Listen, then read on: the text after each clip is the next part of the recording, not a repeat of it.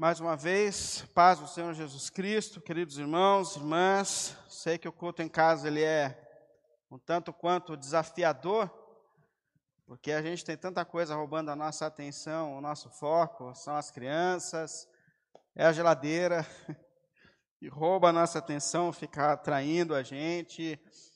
Mas eu, mais uma vez, é, consciente dos desafios que que traz para a gente o culto em casa, eu queria te convidar a separar de fato esse momento, para que a gente tenha esse tempo de reflexão na palavra de Deus, para que a gente tenha esse tempo de oração, de intercessão em comunidade. Hoje é sábado, e a nossa confissão de fé nos ensina que sábado é de uma maneira especial e íntegra, íntegra dia do Senhor, é dia em que o Senhor está no centro de todas as coisas. Não a televisão, não o trabalho, mas esse é o dia em que Deus te deu para que você tenha uma pausa, pare, se organize, organize, acalme o seu coração, acalme a sua vida, a sua alma, para que Deus possa falar com você, para que você tenha também esse tempo de restauração espiritual. Então vamos lá. Hoje eu queria ler com você o livro de Ruth e comentar um pouco na história de Ruth. Na verdade, são duas personagens importantes, Ruth e Noemi a sua sogra. Eu não sei se você lembra dessa história, mas eu queria te lembrar dessa história. Com... Abra sua Bíblia, por favor, lá no livro de Ruth, no capítulo 1. A gente lê a partir do versículo 1. Deixa a sua Bíblia aberta depois aí no livro de Ruth, para que a gente possa viajar um pouco aqui nessa história de pessoas extraordinárias que viveram acima do, do que estavam vivendo naqueles tempos, que foram pessoas diferenciadas daquele contexto social. Então vai lá, Ruth, livro de Ruth, capítulo 1. Eu leio a partir do versículo 1 até o versículo 5. A história acaba um pouco triste aqui no versículo 5, mas fica aí com a gente que você vai perceber que Deus restaura a alegria dessas pessoas, assim como restaura a nossa alegria também. Livro de Ruth, capítulo 1, versículo 1. Na época dos juízes, houve fome na terra. Um homem de Belém de Judá, com a mulher e os seus dois filhos, foi viver por algum tempo nas terras de Moabe. O homem chamava-se Elimeleque e a sua esposa Noemi e os seus dois filhos, Malom e Quilion. Eram efrateus de Belém, de Judá. Chegaram a Moabe e lá ficaram. Morreu Elimeleque, marido de Noemi. E ela ficou sozinha com seus dois filhos. Eles se casaram com mulheres moabitas, uma chamada Orfa e a outra Ruth. Depois de terem morado lá por quase dez anos, morreram também Malom e Quilion, seus filhos de Noemi. E Noemi ficou sozinha, sem os seus dois filhos e o seu marido. Vamos orar a Deus, colocar esse momento de reflexão na palavra diante dele, pedir para que ele, por sua graça e misericórdia, quem sabe mais uma vez nos fale e nos direcione por meio da sua palavra. Santo Pai, pelo nome do Senhor Jesus Cristo, mais uma vez nós nos colocamos aqui diante de Ti, Senhor. Momento em que a gente tenta parar um pouco, em meio a tantas notícias, a tantas inquietações que estão alcançando os nossos tempos, a nossa história, a nossa vida. A gente se esforça nesse momento, Senhor, para que exista um momento de restauração e de renovação, Pai. Por isso eu não só oro por mim mesmo, mas eu oro nesse momento por todos os meus irmãos e irmãs que estão nesse período se esforçando para prestar louvores a Ti, para ouvir a Sua voz, para encontrar orientação em Ti, para que nesse momento o Senhor nos dê ambientes favoráveis para que a Sua palavra seja ouvida, entendida e não só o ambiente físico, mas que o Senhor prepare também, Senhor, por tua graça e misericórdia, ambientes no nosso coração, no nosso ser, no nosso espírito, Senhor, para que a gente possa entender aquilo que o Senhor tem nos dito, a orientação que o Senhor tem para a nossa vida hoje e agora, Senhor. O Senhor é um Deus que não está limitado a templo, o Senhor não está limitado ao ambiente, Senhor. E eu tenho certeza que o seu espírito, nesse momento, viaja sobre corações e mentes. Que o seu espírito nesse momento está dentro de irmãos e irmãs e dentro de lares que nesse momento separam um tempo para refletir e ouvir a sua voz, Senhor. E eu peço, junto com os meus irmãos e irmãs, pelo nome do nosso Senhor Jesus Cristo, nosso Rei Senhor, nosso Redentor, nosso resgatador. Que o Senhor fale aos nossos corações, direcione as nossas vidas. Vá, Senhor, conduzir os nossos corações por graça e misericórdia, Senhor. Para que a gente continue vivendo para a tua glória e para teu louvor, mesmo diante dos desafios que nós estamos vivendo, Pai. Pelo nome do Senhor Jesus. Pelo nome de Jesus. Amém. Amém. Amém. Amém. Os irmãos sabem que a gente tem conversado a respeito de perseverança, de uma atitude de persistência, resiliência, mesmo diante dos desafios, mesmo diante das lutas que a gente tem enfrentado.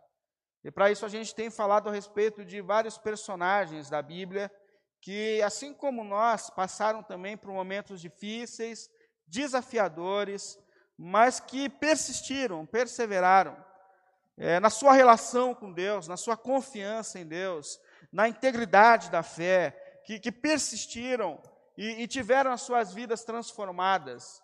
E nós vimos por meio dessas pessoas que não eram pessoas extraordinárias, mas que essas pessoas confiaram em um Deus que é extraordinário. E que a presença de Deus na vida e na história dessas pessoas fez deles pessoas diferentes, íntegras para o seu tempo e para a sua geração. Semana passada a gente falou de uma mulher que marcou a história, Débora. Débora foi uma juíza. Nós vimos que depois da morte de Josué, Deus começou a governar a nação de Israel por meio de juízes, que eram orientadores que vinham sobre a nação de Israel é bem interessante que Deus ele não levanta, a princípio, reis para conduzir a nação de Israel depois da morte de Josué. Deus levantou juízes, orientadores, mas o propósito de Deus nunca foi colocar um rei.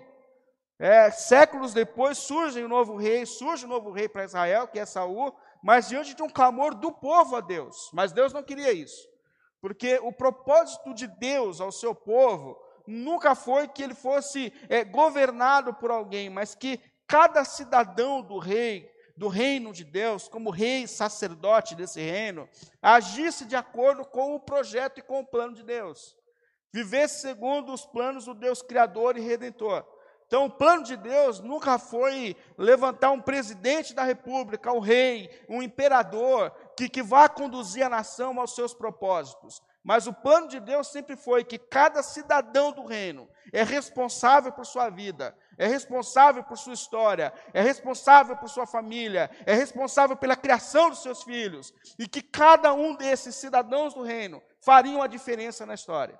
Portanto, não adianta a gente tentar terceirizar a nossa responsabilidade, o nosso papel. Deus espera, sim, que cada um de nós faça a diferença na história, como Débora fez. Diante do contexto de afastamento espiritual, de afastamento social, Débora foi uma pessoa que continuou com um relacionamento vivo e verdadeiro com Deus, continuou sendo voz de Deus para aquela geração, continuou sendo conselheira de Deus, e é isso que Deus espera de cada um de nós. Hoje eu queria falar de mais uma mulher que foi extraordinária no seu tempo. Levando em conta que esse mês foi, foi o mês das mulheres, eu peguei algumas personagens, algumas mulheres extraordinárias da Bíblia, que também deixaram a sua história, a sua marca na história de uma maneira sobrenatural. E essa mulher aqui é Ruth. A Ruth não é citada entre os orais da fé de Hebreus no capítulo 11. Mas o escritor aos Hebreus, capítulo 11, ele fala que não teve tempo de falar a respeito de todas as pessoas extraordinárias. Então, Ruth é uma mulher extraordinária, porém que não teve tempo de ser citada aqui. E só para a gente tentar entender o contexto histórico em que Ruth viveu, a história começa naquele período de juízes, esse período de Débora. Nós vimos que Deus começou uma história com um povo na terra em Abraão, depois Isaac, Jacó, que são os descendentes de Abraão. Ah, Jacó teve doze filhos. Um foi também uma pessoa acima da média, que foi José, que mudou para o Egito. Depois que José morre, a nação de Israel foi escrava no Egito, aí Deus levantou Moisés, que conduziu a, a nação à libertação, Mar Vermelho, 40 anos no deserto, caminhando em direção a uma terra. Moisés morre sem entrar na terra, então quem assume o governo a partir daquele momento é Josué. Josué invade, invade Jericó, invade boa parte das terras prometidas por Deus naquele tempo, porém, Josué também morreu. E a nação então passou a ser governada pelo período dos juízes. São esses líderes espirituais que Deus levantou. Débora foi um dos juízes, ou uma juíza no contexto de Israel. Mas esse período em que a nação passa a viver nos juízes, no comando dos juízes, ou que ela deveria viver a mercê da sua própria dedicação espiritual, infelizmente a nação ignora Deus, esquece do seu Deus redentor. E é um período da história de Israel em que eles vivem entre altos e baixos. A nação de Israel é, peca contra Deus, abandona o Senhor, esquece da lei de Deus, esquece dos sábados do Senhor, esquece dos propósitos do seu Deus Criador. Aí Deus permite que a nação sofra as consequências da sua atitude. Aí vem a crise. Aí vem a crise. Aí quando eles estão lá na crise, eles clamam a Deus: misericórdia, Senhor. Nós esquecemos o Senhor, nós abandonamos a sua lei. Tem misericórdia. Aí Deus levanta um juiz. O juiz ajuda a nação de Israel a viver um período de regeneração de reconstrução. E esse é o ciclo. Esse é o momento que eles vivem. Ah, ainda, é, é um desses momentos de crise da história de Israel que surge aqui a história de hoje, a história de Ruth. Na verdade, não começa com Ruth. Começa com a família de um homem chamado Elimeleque. Elimeleque, que era um habitante da terra de Canaã, fazia parte do povo de Deus, e que em um desses momentos de, de, baixa da história de Israel, onde a, Israel, a nação de Israel abandonou o Senhor, abandonou a vontade do Senhor, os propósitos do Senhor, aí Deus permitiu que eles sofressem as consequências, veio um outro povo, tirou o que eles tinham, e eles passam a viver um aperto financeiro. Então, em um desses momentos de crise é que surge é, a história aqui de Ruth, mas que Ruth ainda não surgiu. Um homem chamado Elimeleque chama sua família e fala: gente, estamos passando fome aqui em Canaã e eu tenho pesquisado no Google e eu percebi que lá entre os Moabitas o negócio está melhor e eu queria descer para a terra de Moab com vocês, para que a gente possa buscar sustento naquele lugar. Então ele pega a sua mulher, Noemi, e os seus dois filhos. E eles descem então para a terra dos Moabitas. Lembrando que os Moabitas não faziam parte do povo de Deus. Mas eles vão morar entre os moabitas. Lá em Moabe, os seus dois filhos casam-se com mulheres moabitas. E eles passam então a viver naquele lugar. Porém, essa, essa, essa história dessa família é uma história trágica. Porque o texto fala que enquanto eles moravam entre os moabitas, alguma coisa aconteceu e Elimeleque morreu. Noemi ficou viúva. E pior, em dez anos, ela perdeu os seus dois filhos. Em 10 anos, essa mulher perdeu o marido e os seus dois filhos. Numa casa tinha sogra e duas noras, mais três viúvas. Um ambiente de tristeza, frustração e decepção para as três. Fase muito difícil para elas. Diante desse contexto, diante do caminho que tomou a sua vida, a Noemi olha para suas noras e fala: Gente, eu já não posso mais dar filhos a vocês, a filhos para que vocês possam se casar. Apesar do laço de amor que existe entre nós, eu felizmente não tenho o que fazer. Então eu queria aconselhar vocês duas a pegarem as suas coisas e a voltarem para a terra dos seus pais, para a casa dos seus pais, para que vocês possam reconstruir família, possam ter filhos, porque eu não sei porquê, mas Deus resolveu pesar as suas mãos sobre a minha vida. Deus tirou tudo que eu tinha, Deus acabou comigo. E é uma coisa terrível quando a gente passa por momentos difíceis e a gente acha ainda que Deus é quem está fazendo aquilo mas é o que ela percebeu. Eu não sei porquê, mas Deus resolveu acabar com a minha vida e com a minha história. Peguem então as coisas de vocês e voltem para a família de vocês e reconstruam a família de vocês. Quando Noemi fala isso, as duas choram. Aliás, as três choram. E o texto fala que elas choraram e choraram alto. Porque aquele era um momento de extremo sofrimento para aquela família e para aquela história. E elas disseram: Nós não vamos embora. Nós ficaremos com a senhora. Nós temos uma aliança aqui, nós continuaremos com a senhora. Porém, Noemi olha mais uma vez para elas e fala assim: não faz sentido vocês continuarem comigo. Não faz sentido. Vocês são jovens, vocês jovens, vocês podem reconstruir a história de vocês. Vai embora, vai, vai lá. E, e uma delas, a órfã, pega e fala assim: a senhora tem razão, eu estou voltando para casa dos meus pais, mas eu te amo. E ela se abraça, não chora e vai embora. Porém, a outra nora de Noemi olha para ela e fala: eu não vou embora nós estamos juntos. Eu não vou embora. Aliás, as palavras de, de Ruth, está no versículo 16, do capítulo 1, que tem uma beleza extremamente especial. A Ruth, a outra nora de Noemi, olha para ela e fala assim: Ruth, porém, respondeu: Não insista comigo que te deixe e não mais a acompanhe. Aonde fores, aonde ficares, ficarei. Aonde fores, irei. O teu povo será o meu povo, e o teu Deus será o meu Deus. Isso é, não importa, não importa. Para onde a senhora vá, não importa qual será o nosso destino, eu estarei com você. Há um laço de amor entre nós, há um laço de amizade entre nós. A senhora é uma mãe para mim. Eu acho extraordinário, porque aqui a gente tem um relacionamento de pessoas é, e a fidelidade de alguém que decide ficar com alguém, ser amigo de alguém, ser parceiro de alguém, mesmo quando essa pessoa não tem nada para lhe oferecer.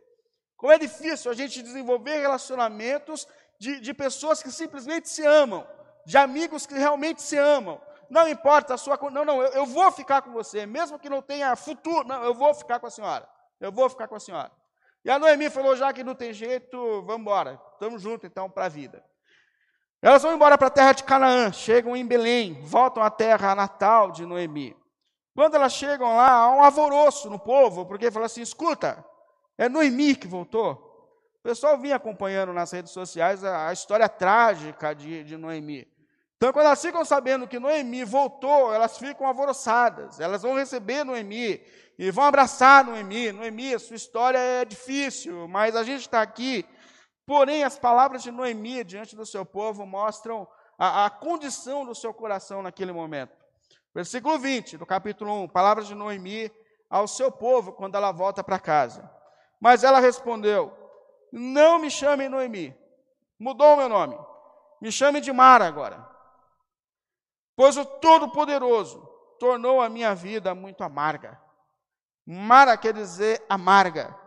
Ou seja, eu me tornei uma pessoa amarga. Eu estou desgostosa com a vida. Eu, eu, eu não entendi porque Deus fez isso comigo. Sabe que antigamente, sempre que alguém passava por um momento difícil na sua vida, ela entendia que as mãos de Deus estavam pesando sobre ela. Hoje já tem um outro extremo, onde as pessoas entendem que Deus deve ser moldado aos seus desejos, à sua cultura, é Deus que se vire para se adaptar ao que eu sou. Mas antigamente não, antigamente quando alguma coisa estava dando errado, logo as pessoas entendiam, falaram, olha, Deus deve estar chateado comigo, alguma coisa deve estar acontecendo. E diante desse contexto ainda de Israel que peca e Deus pesa as mãos, é, não, só pode ser Deus que está chateado comigo, alguma coisa de errado eu, eu, eu fiz e Deus então está tá pesando as suas mãos sobre mim. Mas sabe que essa atitude de Noemi, essa, essa amarguez que alcançou a vida de Noemi, Noemi, ela traz uma lição extremamente importante para a gente.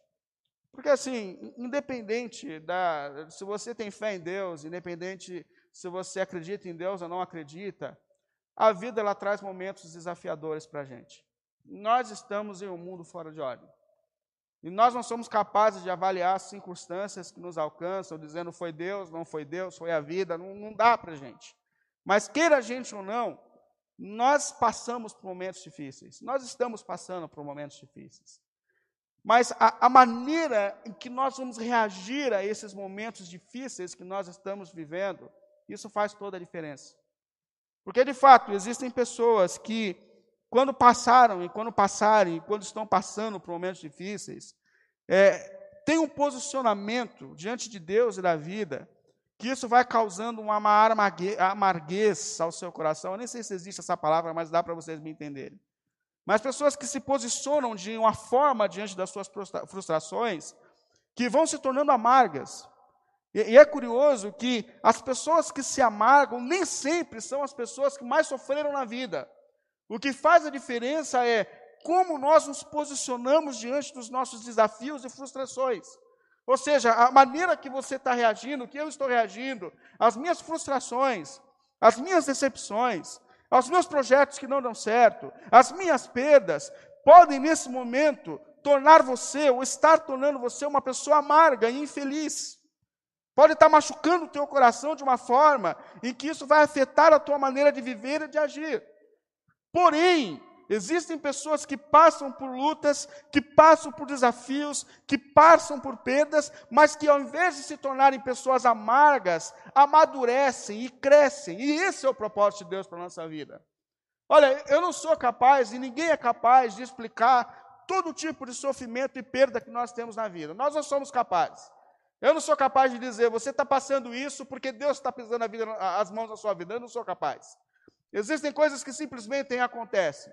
Jesus, em uma determinada circunstância, falou: Olha, no princípio não era assim, ou seja, não foi o que a gente planejou. Mas o ser humano se afastou de Deus, o caos se estabeleceu, e a gente vive num mundo de sofrimento, de perdas, e a gente não sabe explicar as nossas perdas, as nossas causas, a gente não sabe explicar. A gente não sabe explicar. Mas a maneira que nós estamos reagindo às nossas perdas e frustrações podem mudar todo o nosso destino e pode mudar toda a nossa vida também no presente. E o projeto de Deus é que quando a gente passe por momentos desafiadores, a gente cresça, a gente amadureça. O apóstolo Tiago, no capítulo 1 da sua carta, ele diz assim, versículos 2 a 4, ele fala: Meus irmãos, meus irmãos, considerem motivo de grande alegria o fato de que vocês passam por diversas provações, pois vocês sabem que a prova da sua fé produz perseverança. Ou seja, à medida em que a gente enfrenta os desafios, persistindo no nosso relacionamento com Deus, persistindo na nossa fé em Deus, nós vamos nos tornando mais fortes, resilientes, com os pés mais fixos no chão. E mais, ele fala, além de produzir em vocês resiliência, força, cada desafio enfrentado, sejam eles grandes ou pequenos, ele também produz em vocês perseverança, e a perseverança vai ter uma ação completa, a fim de que vocês se tornem maduros e íntegros. Queridos, Deus tem um projeto para as nossas vidas. Nós que um dia fomos, um dia fomos gerados em Cristo, nós não fomos gerados para viver a nossa caminhada como bebês espirituais. Mas Deus quer nos conduzir à maturidade. Deus não te gerou espiritualmente para que você seja carregada no colo por pessoas para o resto da vida. Não, não. Deus nos gerou para que a gente aprenda a caminhar, para que a gente aprenda a andar, para que a gente cresça, amadureça e para que a gente faça também discípulos, para que a gente ajude pessoas e não para que a gente viva como dependentes para toda a nossa existência. Portanto, as circunstâncias desafiadoras da nossa vida podem ser, podem ser um caminho pedagógico de Deus para que a gente amadureça, para que a gente cresça, para que os propósitos de Deus se cumpram na nossa vida, na nossa história. Encare cada desafio que você está vivendo, seja ele grande ou pequeno, cada frustração como um caminho pedagógico, que se você persistir na sua relação com Deus e na sua fé em Deus, Deus está cumprindo propósitos eternos e soberanos na sua vida e na sua história. Creia nisso. Ruth, Ruth, que entra agora nessa história, que é essa nora que não abandona a sogra, vem para dar um exemplo para a gente do que é ser uma pessoa perseverante. Porque o que a Ruth faz? Quando ela chega na terra dos, de Canaã, ela fica olhando para a sogra dela, e a sogra dela olhando para ela, ela fala: Não, não, eu vou atrás de emprego, caminho. Deu tudo errado para a gente. Perdemos os nossos maridos, a gente não sabe por que aconteceu isso. Não sei se foi o seu Deus, não, não sei. Eu sei que a gente está aqui, a gente precisa continuar vivendo. E eu vou continuar, eu vou continuar correndo atrás.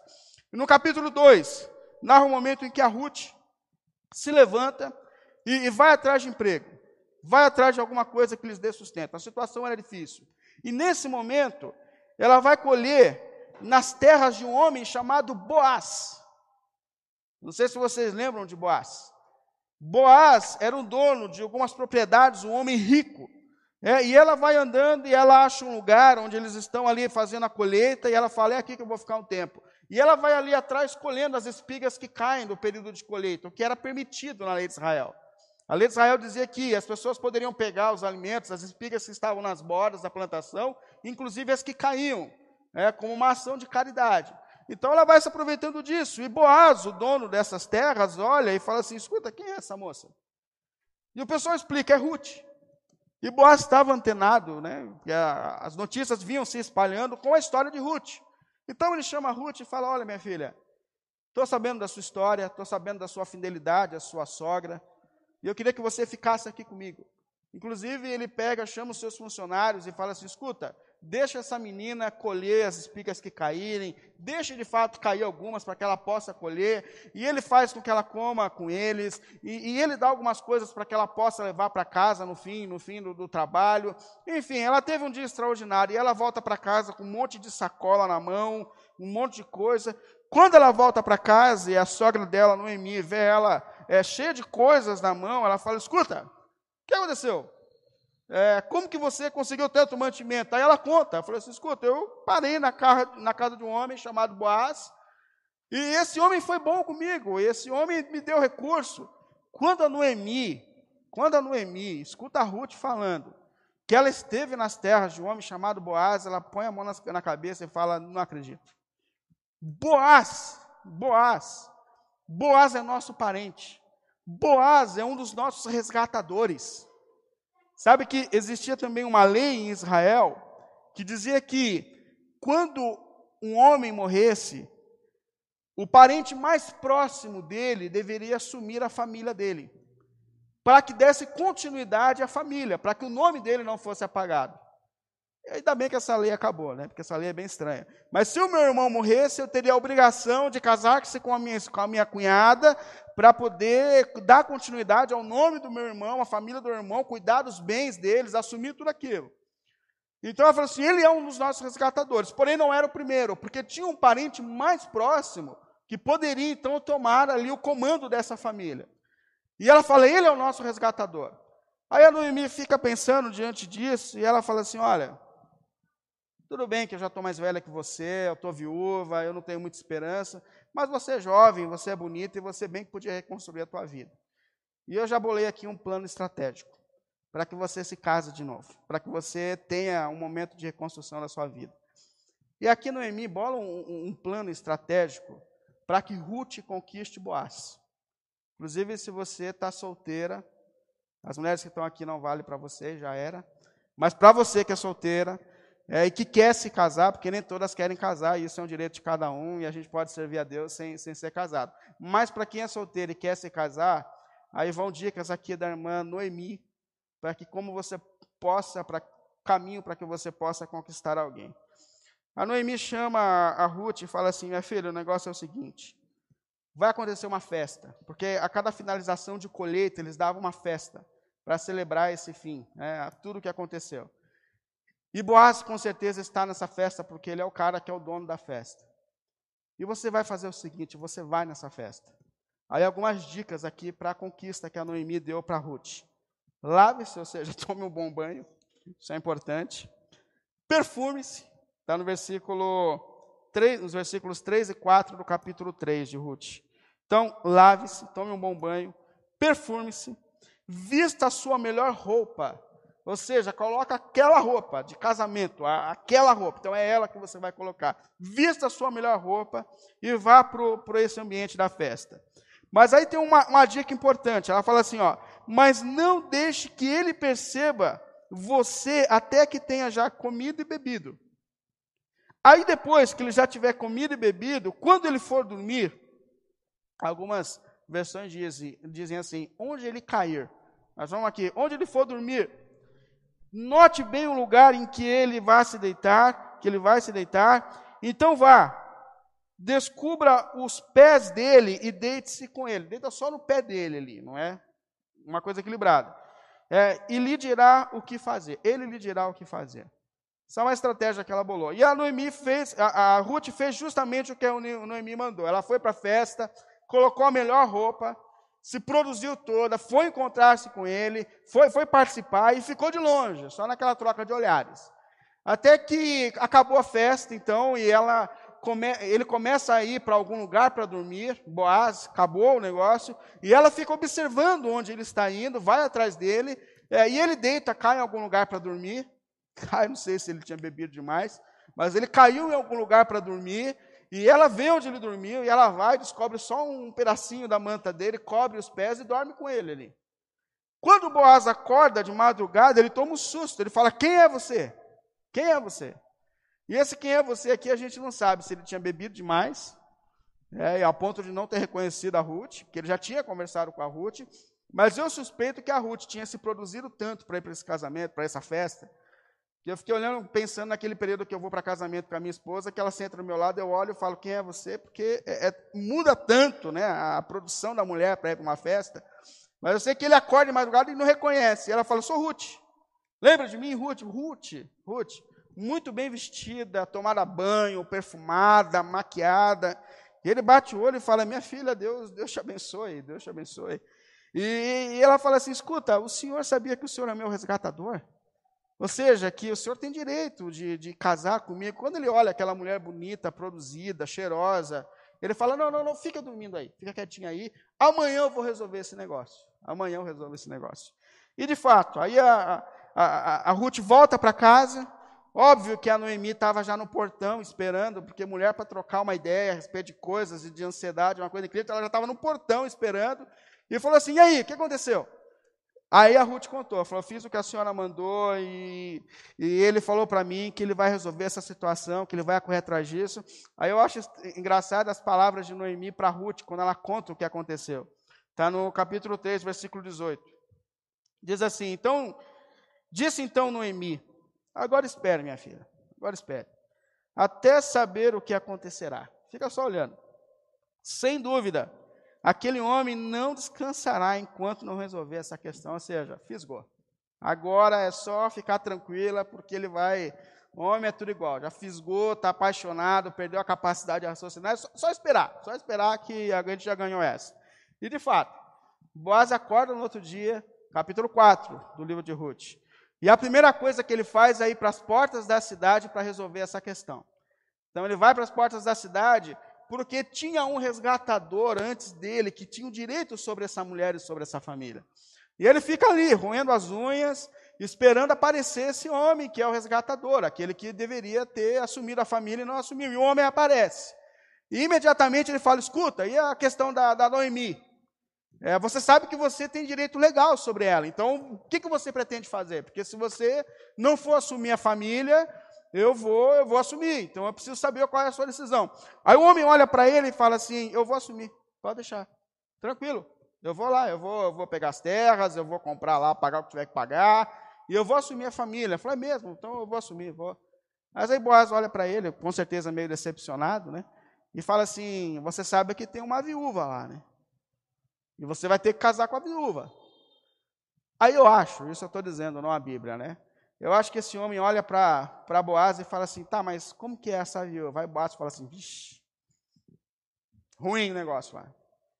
Aí o cara olha para Boaz e fala assim, ah, então não quero não. Não, não, não, pode pegar para você, fica com você. E deu certo. A questão é que imediatamente o homem tira o chinelo. E essa é uma regra bem interessante, porque para que eles firmem compromissos naquele tempo, é, para que um homem mostrasse que ele não tinha interesse pela viúva, ele tinha que tirar o chinelo na frente de todo mundo e tacar na viúva. Porém, como a viúva não estava presente, ele tirou o chinelo e deu na mão de Boaz, dizendo assim: Ó, estou te passando aqui o documento de que você agora é o responsável por essa família. E Boaz levanta e fala para todas aquelas pessoas assim: Ó, vocês estão de testemunha que hoje esse homem está passando para mim a família de Noemi, Ruth, tudo que ela tem. O pessoal fala assim: nós estamos de testemunha. Boaz voltou para casa, casou-se com a Ruth. E eles tiveram um filho. E quando as mulheres, amigas de Noemi, viram que essa mulher, que amava tanto a sua sogra, teve um filho, elas disseram assim: as mulheres disseram a Noemi, capítulo 4, versículos 14 e 15: Louvado seja o Senhor que hoje não deixou sem resgatador. Que o seu nome seja celebrado em Israel. O menino que lhe dera a nova vida e a sustentará na velhice, pois é filho da sua nora, que a ama e que lhe é melhor do que sete filhos. Celebraram as amigas de Noemi quando viram que a Noemi tinha agora uma criança nos seus colos, e o texto fala que a Noemi pega aquela criança no colo e fala: Deus me devolveu a vida. Deus me deu de novo um sentido para viver. Deus me deu uma razão para continuar lutando pela vida. Que mostra de uma forma extraordinária que todos nós precisamos é ter razões para perseverar, para continuar. Pode ser que em meio às nossas frustrações, em meio às, às, nossas decepções, em meio às nossas perdas, em algum momento a gente pare e não encontre razão para continuar, para falar por que, que eu vou continuar lutando pela vida. E de repente Deus fala: está aí a razão para você continuar vivendo, está do teu lado, é teu filho, é tua esposa, é, são seus irmãos, é, você tem razões para continuar. Você tem razões para continuar. Mas é, é importante a gente perceber que aquela criança que a Noemi pega nos braços, Obed, foi pai de Jessé, e Jessé foi pai de Davi, e Davi é aquele por meio de quem Jesus entrou na história, Aquele que nasceu e, e Noemi pega nos seus braços, representa aquele que nasceu e veio também para mudar a nossa vida e a nossa história. Aquele que deu sentido para Noemi continuar lutando, para continuar vivendo, representa aquele que entrou na nossa vida e veio dar sentido à nossa vida, veio dar um rumo à nossa existência. Porque assim como Noemi, todos nós estávamos em luto. Todos nós temos perdas importantes na vida, todos nós sabemos que estamos caminhando para a morte, porém Jesus é o nosso resgatador.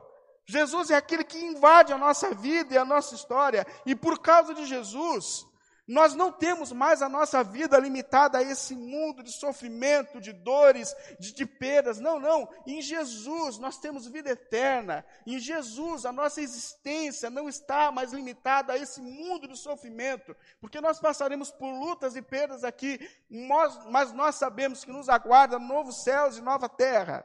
Ele nos resgatou, ele veio nos dar vida, ele veio dar um sentido para que a gente continue lutando, ele veio dar para a gente esperanças novas, forças novas, vida nova. É em Cristo que nós temos, é em Cristo que você tem. E talvez esses sejam para você um momento de tristeza, frustração, perdas. Mas olha, deixa Jesus invadir a tua vida, o teu coração. Deixa Jesus renovar as tuas forças. Olhe para Jesus na esperança eterna que nele você tem. Por mais que esse mundo seja frustrante, por mais que aqui seja um lugar de decepções, de perdas, de abandono, Jesus nasceu, invadiu a nossa história, veio nos encher de esperança, veio nos encher a gente de motivos, e alegria e razões para continuar a nossa vida, a nossa jornada só em Jesus, só em Jesus, só em Jesus. Que essa alegria do Deus que nasceu entre nós, que essa alegria do Deus que invadiu a nossa vida e a nossa história, venha hoje, nessa manhã, renovar as tuas forças, a sua caminhada. Lembrando você de que se você está em Cristo, nada mais pode separar você do amor de Deus. Nem as perdas, nem os demônios, nem as circunstâncias da vida. Se você está em Cristo, não é esse mundo que define mais a sua história, porque a sua história está relacionada à eternidade. E tudo que a gente passa e sofra aqui não pode ser comparado àquilo que Deus preparou para aqueles que o amam. Que isso venha encher hoje, nessa manhã, a tua vida de forças novas em Cristo, em Cristo. Coloque Cristo no centro da sua existência, porque é Ele que enche a tua vida o teu coração de esperança e de forças para que você continue a sua jornada. É Ele quem coloca as razões certas para que você continue lutando e vivendo a sua vida. Que essa força, essa alegria, essa esperança que transcende a realidade desse mundo, dessa existência, venha sobre você hoje e sobre a sua vida.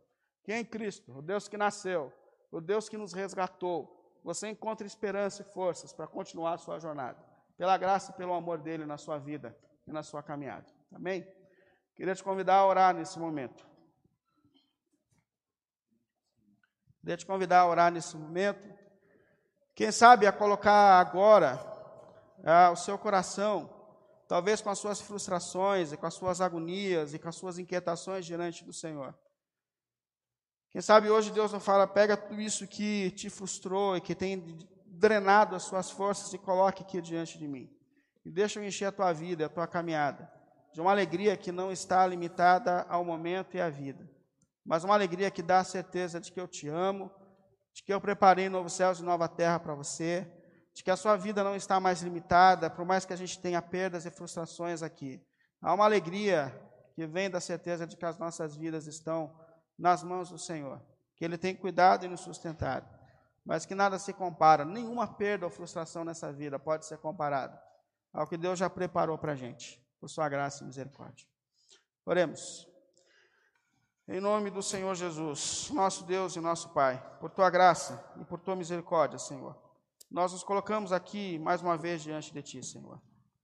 Talvez muitos estejam hoje aqui com frustrações no seu coração, Senhor, por causa das circunstâncias que lhe alcançaram nesses últimos dias, Senhor. Existem pessoas perdendo empregos, existem pessoas perdendo seus negócios, existem pessoas perdendo pessoas amadas, Senhor mas pelo nome de Jesus, nosso Deus e Pai. Que essa esperança que nós temos em Cristo, que é o nosso resgatador, aquele que nasceu para que a gente tenha vida, venha sobre mentes e corações nesse momento, Senhor. Renovando forças, renovando vigor, renovando caminhadas, Pai. Que essas pessoas hoje, Senhor querido, encontrem razões em Ti e para Ti, Senhor, para continuarem enfrentando os seus desafios, Senhor. Que essas pessoas consigam olhar para o lado nesse momento, Senhor, e perceber que o Senhor tem dado a elas razões para continuarem lutando e vivendo, Senhor. Seus filhos, sua família, pessoas que fazem parte do seu projeto para suas vidas e caminhadas, Senhor. Pelo nome de Jesus, por tua graça e misericórdia, Senhor. Que a sua presença, que a sua esperança, que a sua obra, Senhor, venha trazer nessa manhã, Senhor, forças novas e razões novas para que a gente continue, para que a gente persista no relacionamento com o Senhor, Deus.